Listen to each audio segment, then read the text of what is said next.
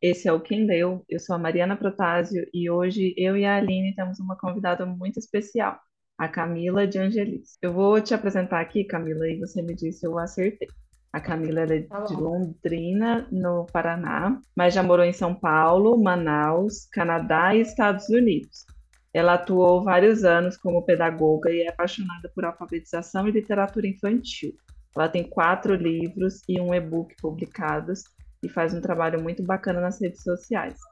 E o seu projeto mais complexo nos últimos anos se chama Lorenzo. Acertou. É exatamente isso, né? Uma vida cigana de um país para o outro, carregando sempre malas e filhos debaixo do braço. Então, seja bem-vinda ao Quem Leu. Muito obrigada, o prazer é meu. É, eu estou muito empolgada com essa nossa conversa de hoje, né? Que nós combinamos de falar, entre outras coisas, é, um pouco sobre a formação de pequenos leitores. A Mariana, eu conheço ela do podcast, que é bibliotecária em São Paulo, né, Mari? Se você quiser também falar um pouquinho. Está sempre em contato com as crianças. Eu sou fascinada por tudo que é relacionado à infância, à literatura. E ninguém melhor para falar com a gente do que a Camila, né? Que a gente já teve uma pequena introdução aí.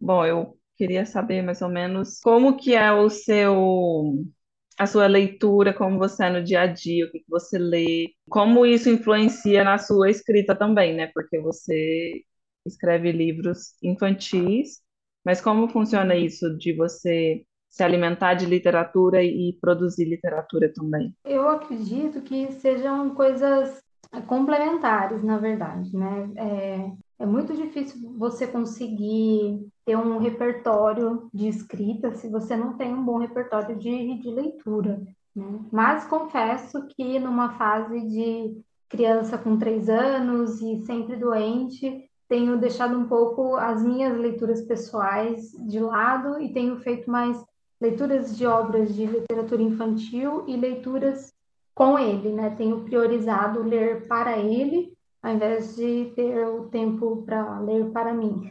E você tem algum livro recente para indicar para gente que você gostou bastante? Eu gostei muito do A Coragem de Ser Imperfeito, como boa virginiana, tenho um, uma pequena dificuldade com abrir mão da perfeição, né? E entender que o feito é melhor do que o perfeito. Tem sido uma das coisas que eu tenho tentado trabalhar em mim, assim, né? Não preciso estar sempre 100% em todas as coisas. Eu posso eleger prioridades e assumir que eu não sou perfeita em todas elas, né? Esse é, é um best-seller já, né? E é, é um livro muito interessante, apesar de eu saber que a autoajuda em si é uma coisa meio boring, assim, né?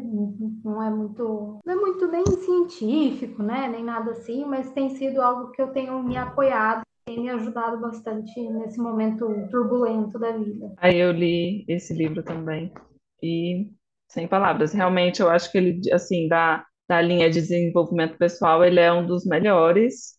Acho que ela, como pesquisadora também, ela fala bastante sobre o que ela já descobriu na, na- nessa questão de vulnerabilidade, perfeição. Gostei muito do livro dela. É, eu acho que as receitas para ser feliz, é, como conquistar o sucesso, né? Isso tudo é, é muito, é muito mais profundo do que você dar um- uma receita como se fosse ah, uma comida ou algo assim, né? Pegue dois ovos e bata, né? Então, mas esse livro é desenvolvimento pessoal puríssimo, assim, né? Então, foi uma leitura muito, muito importante, muito agradável, das poucas que eu tenho conseguido manter. Eu não li, mas eu vi já alguns TEDs dela e tem um, inclusive, com esse título, né? E eu concordo, é muito bom mesmo o conteúdo. E eu percebi essa a Camila colocando isso em prática, né? No Instagram. No começo você não aparecia, queria sempre postar as coisas muito perfeitinhas, que você já dividiu um pouco isso comigo. E com o tempo você começou a se soltar, mostrar um pouco mais da sua vida, e isso também engaja e mostra de onde vem seu trabalho, né? Porque não vem do nada, né? humaniza, né, a pessoa que está Uhum. falando. Então, assim, antigamente, se eu, se eu estava num dia difícil, era um dia que eu me escondia. Hoje em dia, eu venho de roupão mesmo, né, e falo, olha, essa noite foi péssima, sabe? Eu tô com um monte de leitura atrasada, eu tô com atividade sem fazer, E isso faz com que as pessoas acabem, obviamente, criando uma identificação. Essa é uma questão de redes sociais, né? Que é tudo muito, tudo muito fabricado, né? As pessoas são todas muito felizes, as pessoas são é, muito superficiais, né? Até porque a gente mostra a ponta do nosso iceberg ali, né? Na, nas redes sociais. Então, acho interessante ter algum, alguns perfis, principalmente os que estão ligados no meu caso, a maternidade, né, e as professoras que me seguem, para elas entenderem que, olha, tem mãe que tem dia ruim, é, tem gente que é igual a mim, que também está passando por um perrengue, assim, de filho e atividade de casa, então tá, tá com a mesma, mesma cara que eu, né, tá de roupão ainda, tá de pijama, com olheira, mas tá aqui lutando, né, acho que isso é importante também. Isso é muito poderoso, porque quando posta, por exemplo, várias ideias de livros, de dicas, de atividades para fazer com criança, às vezes a pessoa assiste aquilo e fala: "Ah, é muito lindo, mas onde eu vou achar tempo para fazer tudo isso, né?" E quando ela vê que você é uma pessoa igual a ela e consegue, devagarzinho vai. Não precisa ser todo dia igual. Tem dia que a gente rende, tem dia que não, e tá tudo bem. No outro dia recomeçar, né? É, essa é uma preocupação que eu tenho desenvolvido, posso chamar assim, é, que como já falei, né, professora de, de muitos anos, era muito focada em se eu vou apresentar uma atividade na, na, no meu perfil, né, lá no Conta, eu quero que ela esteja perfeita. Então, eu vou recortar com o melhor papel, eu vou fazer do melhor jeito. E não, na verdade, eu tenho que trazer isso para a forma mais simples, porque a mãe que está lá em casa me assistindo, ou a professora que está tá me acompanhando, ela não vai ter tempo ou não vai ter condições né, de, de, de fazer as coisas tão, tão pedagogicamente neurótica, né, que é um termo desenvolvido pelos professores, né? É, não vai, por exemplo, você vai fazer um bilboquê, você não precisa pintar ele com uma tinta específica e tal. Se você cortar uma garrafa e emendar um barbante entre a tampa e o, o bocal dela, ele já é um bilboquê. Né? Então, tem tentado trazer esse conceito do mais simples para tudo, para que as pessoas entendam que é possível. Né? Às vezes dá essa impressão de que é tudo muito difícil, precisa de material, precisa disso ou daquilo, mas, como eu sempre digo, precisa muito mais de coragem do que de qualquer outra coisa para fazer, né? Vamos direto ao ponto, então. Que eu tinha comentado um pouco com a Camila, né? Que com a minha experiência e observando no Clube do Livro, eu percebi assim que as pessoas têm experiências diferentes lá com a leitura, né? Com tornar-se um leitor. Então tem muito quem se apaixona pela leitura na adolescência, depois na vida adulta abandona, não consegue retomar essa paixão. E eu vejo que quem começa lá na infância e tem isso regado desde o princípio tem mais facilidade. Outros adultos estão começando agora do zero, quero ler, não sei por onde começo, e tá lá tentando no clube do livro, né?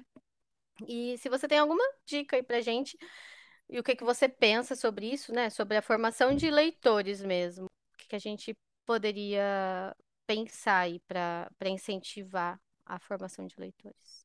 Primeiro, assim, a gente discutir a, a importância né, dos e os benefícios da leitura desde a primeira infância, eu diria que fica, fica até redundante, assim, né? Porque a leitura, obviamente, que vai desenvolver linguagem, a percepção do eu e do outro, mas sempre o que eu escuto das famílias, a situação esbarra em três pontos, que é tempo, dinheiro e a pior delas, coragem. Então, eu não leio para o meu filho, né? Como o meu público geralmente são mães, né?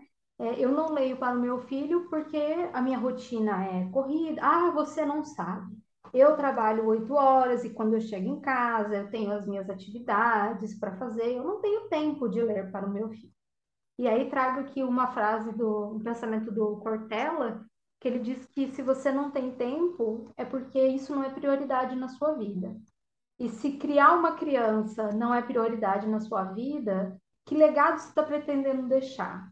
Né? Já que você é mãe, ou pai, ou cuidador. Né? Faça o seu melhor, já que, já que isso está no seu caminho. Né? Essa questão de tempo, ela envolve muito uma questão de planejamento. Porque para fazer uma leitura com uma criança, muito difícil que você consiga prender a atenção dela por mais de 15 minutos. E aí vem uma questão que é essa questão de prioridades que o Cortella fala. Você tem 15 minutos para ficar rolando a tela do Instagram e vendo o feed de notícias. Você tem 15 minutos para tomar um banho mais demorado. Você tem 15 minutos. A gente não está falando aqui de uma dedicação exclusiva a alguma coisa, né? Ah, então preciso me dedicar quatro horas do meu dia para ler para o meu filho. Não, você precisa de 15 minutos, né? Não é tão difícil assim 15 minutos. E se para você é impossível 15 minutos, uma, é, uma vez ao dia, pois que faça disso parte da rotina 15 minutos duas vezes por semana. Né? Fica mais fácil ainda. É, eu sempre digo que é uma questão de hábito. Assim como a gente comer saudável, assim como a prática de atividade física, é, muitas vezes a gente não quer acordar muito cedo para ir é, para academia. Né? Muitas vezes é muito mais fácil você comer uma comida congelada ou ir num fast food do que e passar num sacolão e comprar frutas e tudo mais.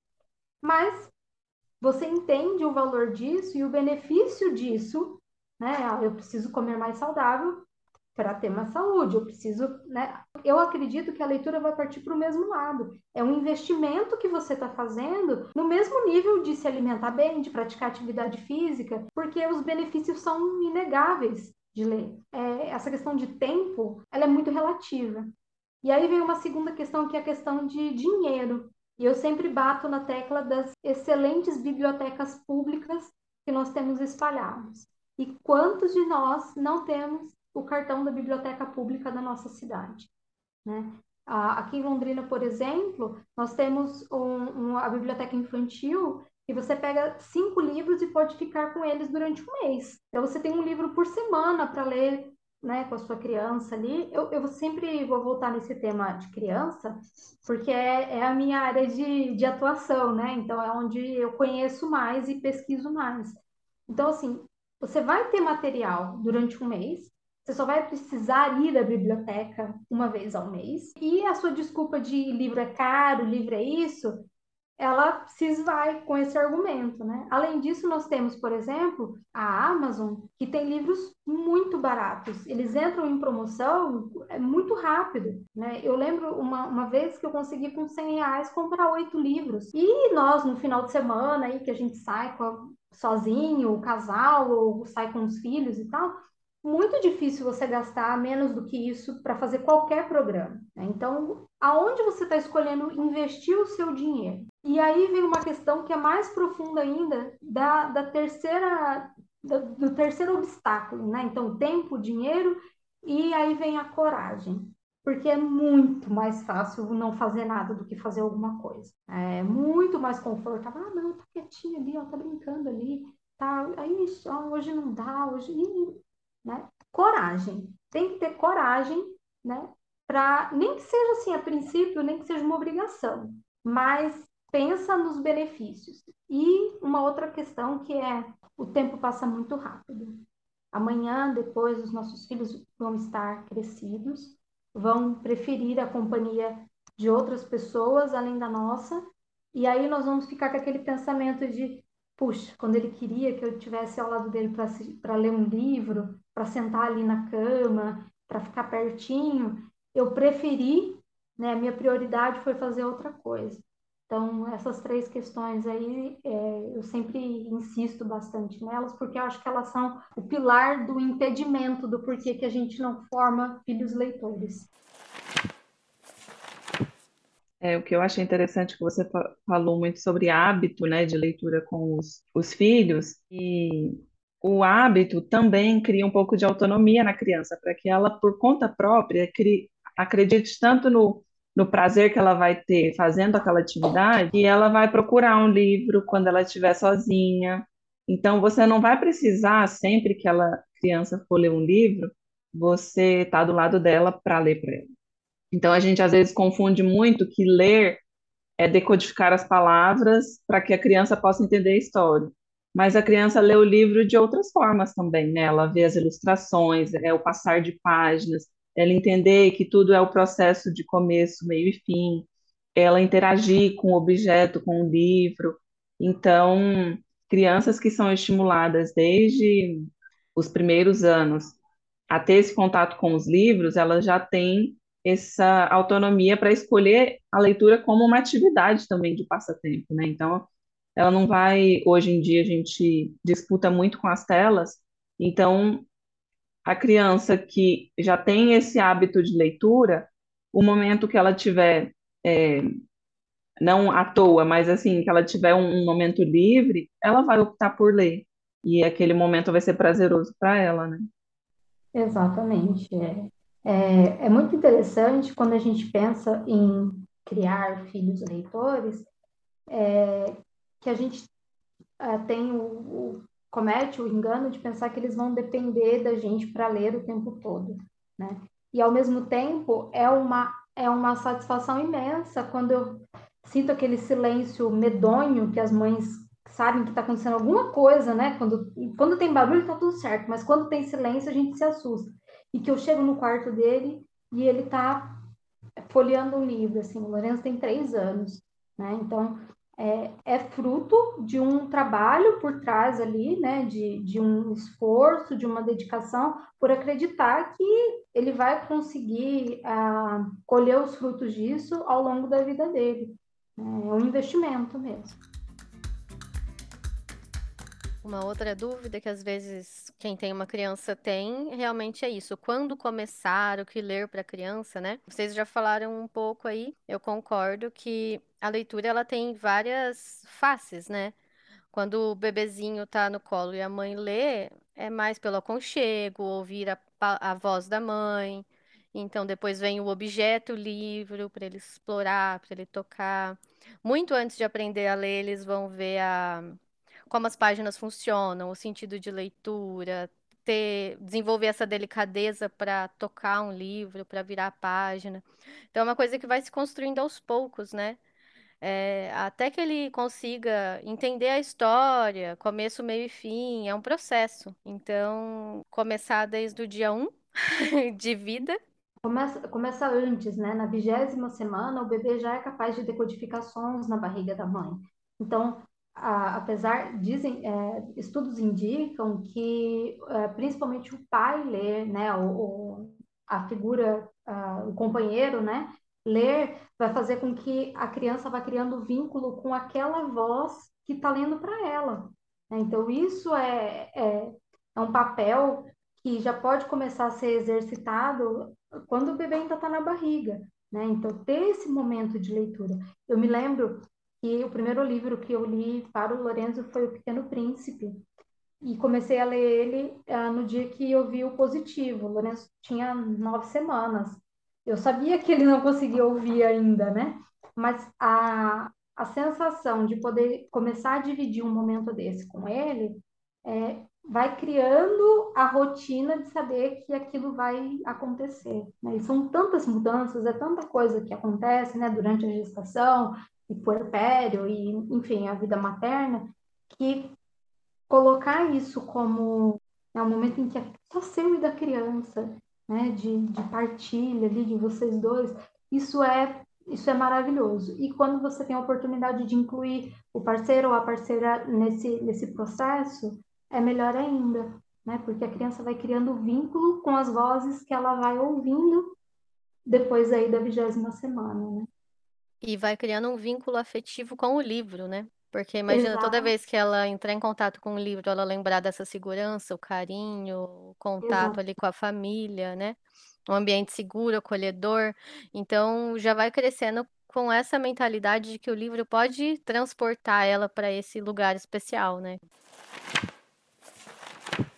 Como mãe, assim, desde quando a Amelie era bebê, uma coisa que eu coloquei para ser um norte é que as crianças elas têm essa tendência de seguir o exemplo, né? De observar os adultos. Então, sempre que eu tinha dúvida se eu estava fazendo as escolhas certas, eu tentava ver o que que ela ia enxergar na gente. Então, se eu tô comendo isso, eventualmente ela vai gostar de comer isso. Se eu tô falando baixinho, ela vai aprender a falar baixinho. Se eu tô lendo, ela vai gostar de ler. Então, eu nunca me preocupei tanto com impor, falar agora é o momento da leitura, vamos ler.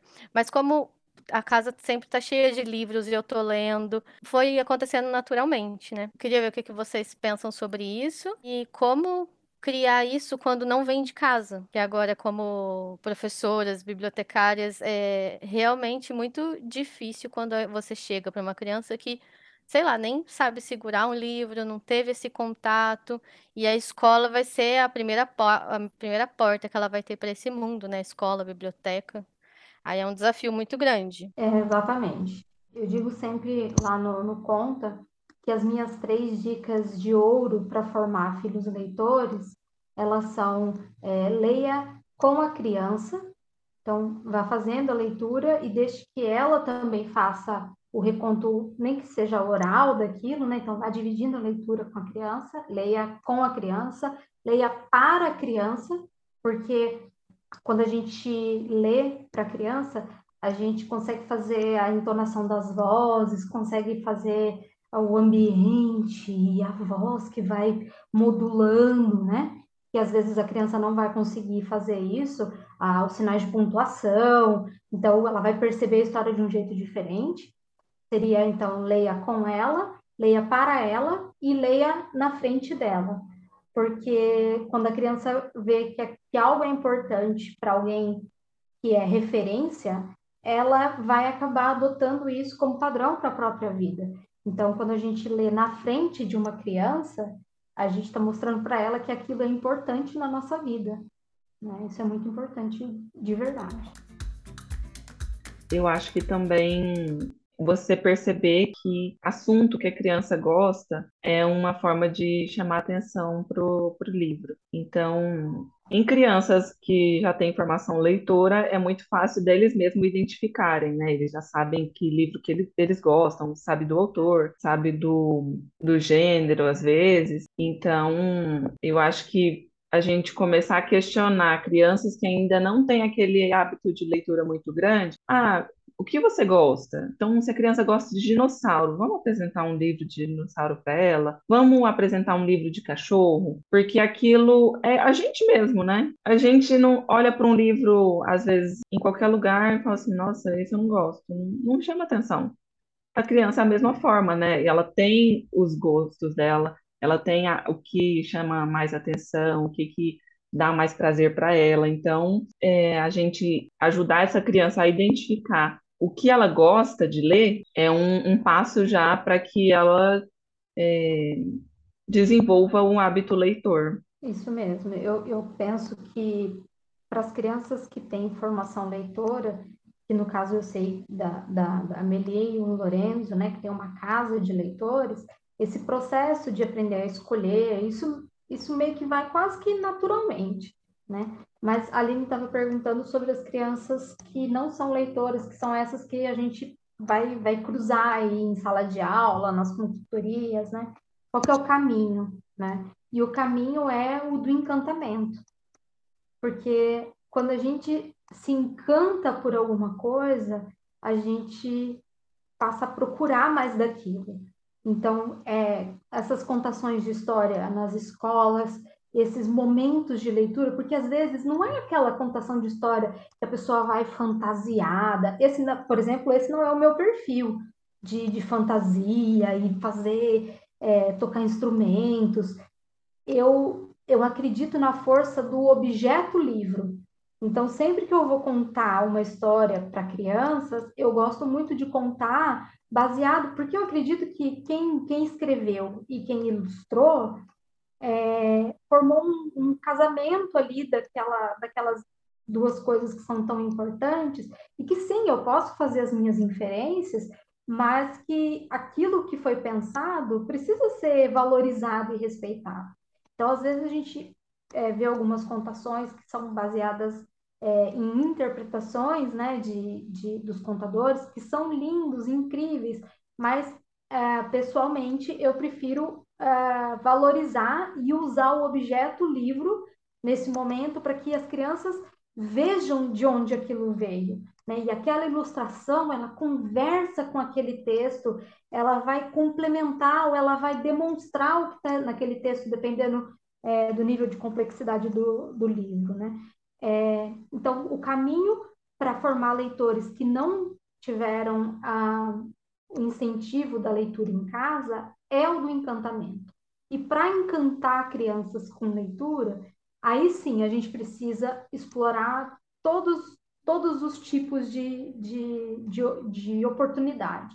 Então, sim, a, aquela contação com música, aquela contação com fantoche, aquela contação com livro, porque cada um vai ter a identificação com um tipo de, de material, com um tipo de, de contação, com um tipo de livro. Então, oferecer o maior número possível de oportunidades para que a criança uh, inicie no, no processo, né? E aí, depois que ela conseguir tirar as rodinhas da bicicleta dela, da leitura, aí ela engrena e vai embora sozinha e vai ser é, um leitor voraz, com certeza. Muito legal os pontos que vocês colocaram, né, da autonomia da criança escolher, né, e já tentar encontrar alguma coisa que a encanta, e que a Camila colocou também de o próprio livro encantar, mostrar despertar esse desejo na criança, né? E um erro que às vezes eu percebo que os pais ou as pessoas que querem começar a ler para uma criança têm é procurar algo que ela precisa aprender, Tipo, ai, a criança precisa desfraudar, quer um livro de desfraude. Ai, a criança está com medo, quer um livro para medo. Eu acho que o livro pode sim ter esse lugar pedagógico, de ensinar uma habilidade, pode ser um, é, um grande auxílio para alguma coisa que você quer ensinar, mas é, tem que partir do desejo, não de uma necessidade imposta, ou ah, eu comprei isso para você aprender isso, sabe? Na hora de iniciar o, esse interesse, eu acho que tem que mesmo partir, partir da criança, partir de, de outros lugares, né? Não só uma coisa pedagógica, didática. Vocês concordam? Eu acredito que em tudo que a criança vai fazer, nós adultos precisamos entender que o protagonismo ele é da criança. Ela é protagonista da própria vida. Desde desde o uh, do deschupete, do desfraude, ela precisa saber quando ela, por exemplo, está segura para fazer alguma coisa desse, né? Porque esses são objetos de segurança ali para ela. Então funciona da mesma forma com a leitura. Claro, a gente pode usar e deve usar esse tipo de material, mas a leitura pela leitura, a leitura pelo prazer da leitura, é isso que vai trazer o encantamento. Ah, o livro pode servir como apoio, mas ele, mais do que tudo, é para encantar. Né? Então, eu também não, não sou muito partidária de livros completamente pedagógicos, uso, é, gosto de, de em alguns momentos ali, né, é, colocar, por exemplo, aqui na minha casa nós estamos numa fase de desfraude. Então, mostrar, olha, mas o cachorrinho não usa fralda. Então, fazendo essas associações, né, isso ajuda com que o processo se torne crível para a criança. É porque ela, enquanto protagonista, vai fazendo as próprias inferências em cima daquilo. E não eu que vou colocando para ela, agora nós só vamos ler este livro de desfraude até desfraudar. É, e agora nós vamos ler este livro de medo até você não ter mais medo. Não, não é, não é assim que funcionam as coisas, até porque não é pílula mágica, né? Podia ser uma pílula mágica que resolvesse todos os nossos problemas. Mas não é assim que funciona. Não, e é legal que você falou que a gente está falando de criança, mas tem muito adulto que é assim também, né? Tipo, vou Exato. ler esse livro porque eu quero aprender essa habilidade. Ah, eu preciso desenvolver o hábito tal. Vou ler este livro. Se eu não estiver aprendendo algo diretamente, que está ali na sinopse, parece que o livro é meio inútil. Ah, eu vou ler uma história, não sei o quê, mas o que que isso tem a ver? Sendo que todo esse trabalho de você ler a ficção e pensar sobre aquilo, deixar aquilo cair em você e ser processado para então você a partir daí fazer alguma decisão, desenvolver alguma coisa, né? E a literatura tanto para adulto como para criança, ela acaba se tornando difícil por causa disso, porque a história está ali, mas a parte de significação, de decod... é, não só de decodificar a história, mas de transformar aquilo em algo, a- ela termina no leitor, né? Exato. O autor escreve, mas o jeito que ela, a história vai terminar é no leitor. E as pessoas que não desenvolvem esse hábito de ler literatura, elas crescem com essa dificuldade em toda idade, às vezes que é uma coisa direta, né? mais mastigada. Eu até comentei com a Camila que eu vejo muita dificuldade cada vez mais de achar livro bom assim para criança. Vai ficando um mercado cada vez mais restrito. Em Londrina a gente tem uma livraria mais conhecida e tinha uma no shopping também que eu fui esses dias, não tem mais. E você só vê assim muita coisa superficial, muita coisa rasa, né? Eu diria assim que se eu pudesse dar é, algumas dicas de como comprar livros, a primeira delas seria essa fuja de livros de personagens, né? Apesar da gente não conseguir fugir deles para sempre, é, mas eles movimentam um comércio que, assim, não basta ter o livro da, da, da princesa X. Então, tem que ter o livro e a roupa e a carruagem e o cavalo que ela anda. Então, isso, além de fomentar um comércio, uma um consumismo desnecessário, a gente deixa de dar oportunidade porque a criança já vai ter contato com aquilo através de um filme, através de um desenho na TV, ela já vai ter o contato com aquilo. E, de repente, um livro é, sem um personagem conhecido, vamos chamar assim, ele é, a gente vai incentivar um consumismo, né, que é mais uma coisa daquela princesa ou daquele personagem, né? e vai tirar da criança a oportunidade de conhecer uma coisa diferente daquilo, né? porque aquilo ela já vai conhecer.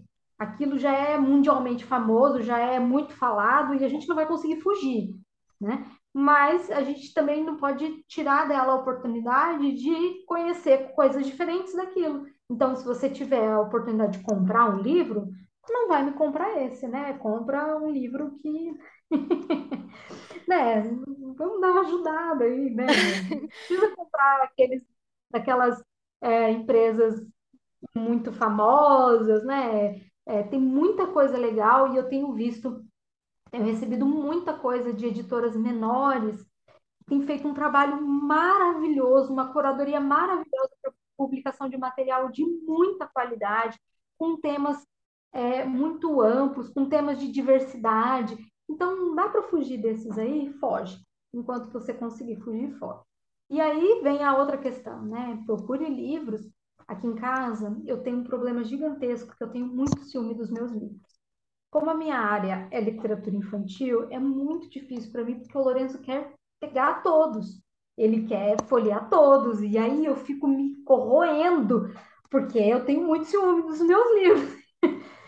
E então procure livros, tem livros que são muito sensíveis, né? Tem um livro novo do, do Alexandre Rampazzo, ele tem folhas de seda no meio do livro. Me dá um desespero tremendo pensar aquilo na mão de uma criança de três anos. Mais uns livros, é, os da que escreve o Bem Lá no Alto, Muito Cansado e Bem Acordado, ele já tem um material um pouquinho mais resistente, que ainda é papel, mas é mais resistente ou então livros cartonados, os, os, os livros do Eric Carr, é, eles são cartonados, mas são de uma riqueza fantástica de ilustrações e de texto. Então, tem bastante coisa cartonada que é material muito bom e que vai deixar a gente um pouquinho coração mais calmo de deixar a criança livre para manipular. Então, seria isso, né? Procure coisas é, de qualidade, né? É, e fuja dos personagens. Vou ficar repetindo isso aqui um milhão de vezes. Fuja de livros de personagem. Só queria comentar essa sua dica dos personagens de cinema e tal, né? Eu não sei se todo mundo tem essa percepção igual a gente, porque, por exemplo, nossos maridos são animadores. E a gente Hum. vê esse, esse processo de uma coisa que às vezes é um livro, uma história, um conto de fada, e é transformado numa outra linguagem para o cinema. Uhum. É, o que fazem depois é pegar o desenho que está pronto, que eu acho que é uma arte incrível, pegar lá o que foi pensado em história e vira outra coisa, mas aí pega esse filme que está pronto e tenta reduzir num livro. Aí, às Exato. vezes, um filme que tem duas horas, eles querem colocar em 20 páginas, só recortes, só frases vazias.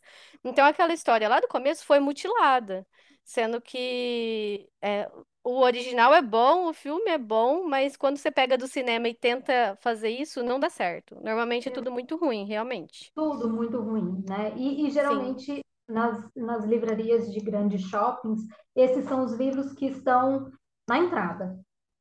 Podem observar, gente, esses são os, os livros brinquedo, os livros personagem, eles estão ali na porta porque é vendável. Né? E aí a gente precisa dar uma caçada dentro das livrarias para conseguir encontrar coisa é, de mais qualidade, assim, né, literária. Mas caça, vale a pena. Essa dica de expandir, assim, a, a variedade, expandir a visão de mundo mesmo, é muito legal porque o Clube do Livro, para mim, serviu muito para isso. Então, a gente se desafia a ler outros gêneros ou outros tipos de história que não estava muito acostumada, né? Então, eu li livros assim, que se não fosse por uma leitura conjunta, eu jamais leria. Então, eu acho muito legal assim a gente se propor a conhecer novas histórias, perspectivas diferentes, mundos diferentes, que são é, distantes da nossa realidade, que tem criaturas diferentes, e, E até, serve para literatura infantil quanto para adulto também. e até tem uma questão que, assim, não é tudo que você vai ler que você vai gostar. Assim como não é tudo que você vai comer que vai ser agradável ao teu paladar. Mas ah, experimentar daquilo vai te permitir conhecer coisas que você não conhecia antes, né? Então, assim, você tem o direito de ler é, é, Harry Potter e falar, hum, não gosto. Mas se você só tem a noção de se você gosta ou não, depois que você leu. Se você não se, não se dá a oportunidade de ler, você nunca vai saber se você vai gostar ou não. Funciona para todas as idades, para todos os gêneros. Ah, mas eu vou perder tempo lendo um livro? Aí é que está o problema, né? né? É, o que você tem feito com o seu tempo? Você perde tempo é, assistindo um filme, você perde tempo rolando o feed de notícias do seu Instagram, né? Então, perca tempo descobrindo se você gosta de determinado gênero de leitura ou não. Isso é importante também. É autoconhecimento, né? Porque quando você para para pensar no porquê você não gosta, você também desenvolve esse senso crítico. Não gosto disso por quê? Isso aqui é demais para mim por quê? Você é obrigado também a refletir, desenvolver uma opinião, né, sobre aquilo. Uhum. Então, eu acho sempre válido qualquer livro que você se coloque nesse movimento de pensar sobre. Nossa, também concordo super. Porque você desenvolve sua criticidade, e principalmente para criança, né? Às nem tudo que ela faz ela vai gostar. E tá tudo bem, assim. Tá tudo É, às bem. vezes eu, eu pergunto para as crianças, né? Ah, você gostou desse livro que pegou? Ah, não. Tá tudo bem não ter gostado. Por que que você não gostou? Ah, não, eu não gostei de personagem assim. Ai, as ilustrações são muito escuras. Mas é assim que ela começa a aprender o que que ela gosta ou não, a desenvolver o Desenvolver, né? próprio. Uhum. Isso me lembrou da Biblioteca da Meia-Noite, que a gente vai ter um episódio também sobre. E tem, é, num momento mais crítico da vida da personagem, ela lembra da bibliotecária, que era gentil com ela na escola e tal. Então a gente estava falando de desenvolver essa afetividade, né? Às vezes também ficar. é, a criança vai passar muitas horas na escola. Ou às vezes com a babá, ou às vezes com uma tia. Então, se você tem uma criança por perto, você pode impactar a vida dela. Comigo a leitura aconteceu assim, a- a- os meus pais não eram leitores, nem meu pai nem minha mãe, mas a minha avó paterna sempre gostou muito de ler. Então, quando eu, eu passava os finais de semana na casa dela e algumas vezes só nós duas. Então, ela estava sempre é, gastando o tempo dela livre é, lendo alguma coisa. E aí eu comecei a falar, o que tem ali que ela tá tão envolvida? Né? E geralmente era assim, era leituras do que ela, do que ela gostava naquela época. Eu lembro que ela tinha um livro gigantesco que tinha, acho que era cinco mil simpatias. E aí eu comecei a ler o livro de simpatias dela ali com uns oito anos, nove anos, é, porque eu queria saber o que, o que deixava ela tanto tempo é, envolvida, né, com aquela leitura. E, e eu tenho uma outra tia é, que também gost, sempre gostou muito de ler e me iniciou no, no caminho de Machado de Assis. e aí fiquei viciada em Dom Casmurro para sempre, assim, eu já nem sei mais quantas vezes eu já li Dom Casmurro, e por causa dela, assim, né, foi um, uma imersão ali numas férias, eu via ela lendo, e daí ela falava, não, agora é minha vez, e aí eu ali com 10, 11, 12 anos, é, li Dom Casmurro sem entender muita coisa, porque é uma leitura muito profunda, né, é, termos muito difíceis para uma criança daquela idade, mas eu queria saber o que estava deixando ela tão interessada naquilo, né, que fazia ela ficar sentada, todo mundo assistindo um filme e ela ali atrás de um livro. Então, comigo, a, a, a paixão por livros não aconteceu através dos meus pais, aconteceu através da minha avó e de uma tia. Isso é muito legal de falar, porque às vezes não é, é o cuidador direto, né? Às vezes é um cuidador indireto que vai dar um bom exemplo, como foi nesse caso, e vai fazer com que a gente se apaixone. É verdade. Já aproveito então o assunto para te perguntar. É, muitas vezes a gente que gosta de livros, né, quando a gente vai dar de presente para alguém, a gente quer dar um livro. Só que leitura às vezes tem um gosto muito pessoal. É, qual a sua dica para quando a gente quer dar um livro de presente? Como a gente escolhe? Olha, eu, eu acredito que assim, se você tem conhecimento para dar uma roupa para alguém, por exemplo, se eu fosse dar um presente, uma roupa para a Aline, eu pensaria em X coisa. Ah, não, eu sempre vejo a Aline de vestido, por exemplo. Né? Então, se eu tenho essa, essa liberdade e essa intimidade com ela, eu sei mais ou menos do que ela gosta. Eu sei mais ou menos que tipo de música que ela escuta, se eu tenho essa proximidade com ela.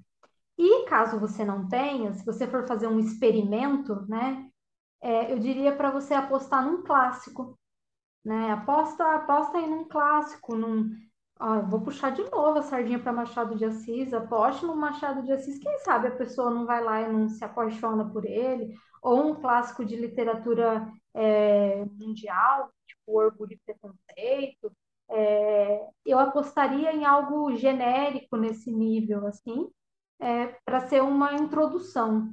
E com certeza peça na livraria que você for comprar, para caso a pessoa queira trocar, ela possa ir lá e ela mesma escolher. Eu acho que mais do que você dar um livro que a pessoa goste, é você dar um livro. Mais do que, mais do que assim, ah, não, eu tenho que dar um livro de vampiros porque ela tá numa fase que ela gosta de vampiros. Não, você tem que dar um livro. Né? Se ela vai gostar ou não, é, é parte desse processo que a gente estava falando. Né? É fazer com que a pessoa descubra: ah, não, não gosto disso. Ah, sim, eu gosto disso. Então, dar coisas que a pessoa não gosta, nesse sentido, também é importante para ela conhecer do que ela gosta. Nossa, adorei a dica. E quando ela vai até a biblioteca para trocar, ela tem uma nova oportunidade, a livraria, né?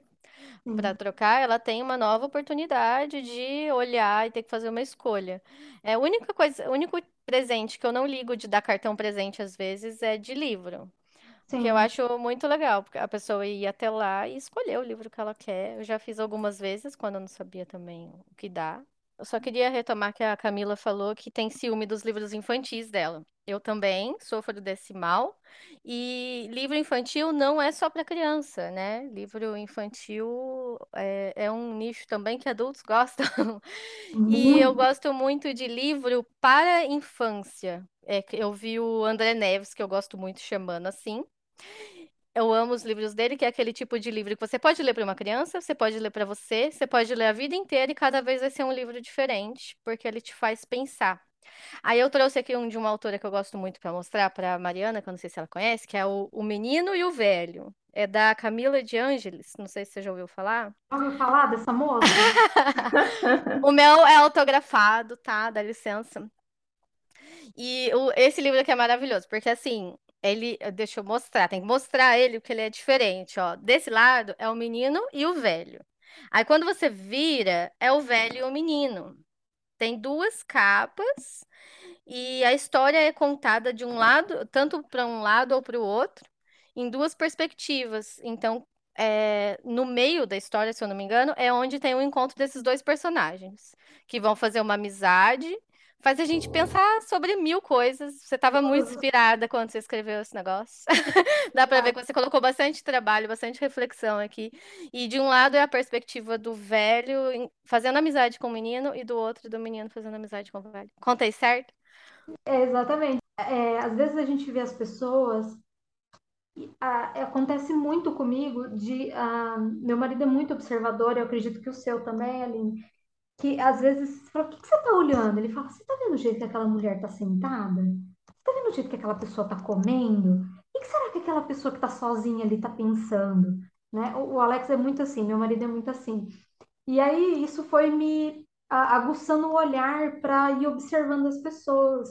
E esse livro nasceu de, a gente já morava em Nova York e o, um dia eu estava na biblioteca esperando a minha aula, que eu fazia aula de inglês na biblioteca, e aí eu puxei papo com, com um idoso.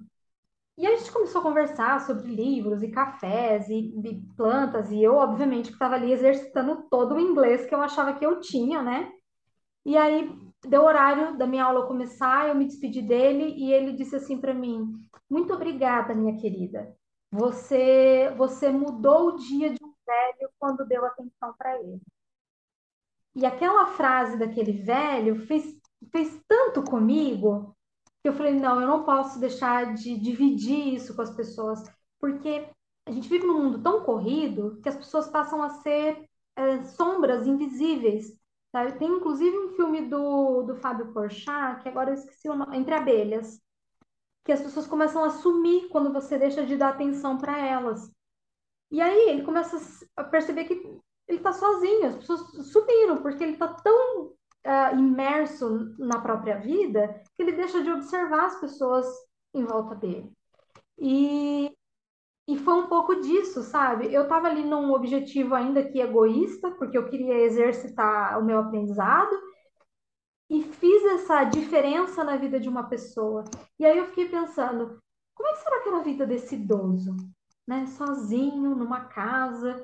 É... e aí, trazendo para uma pers perspectiva de uma, de uma criança, né? Como é que essa criança faz a rotina dela? Como é que os dois podem se encontrar?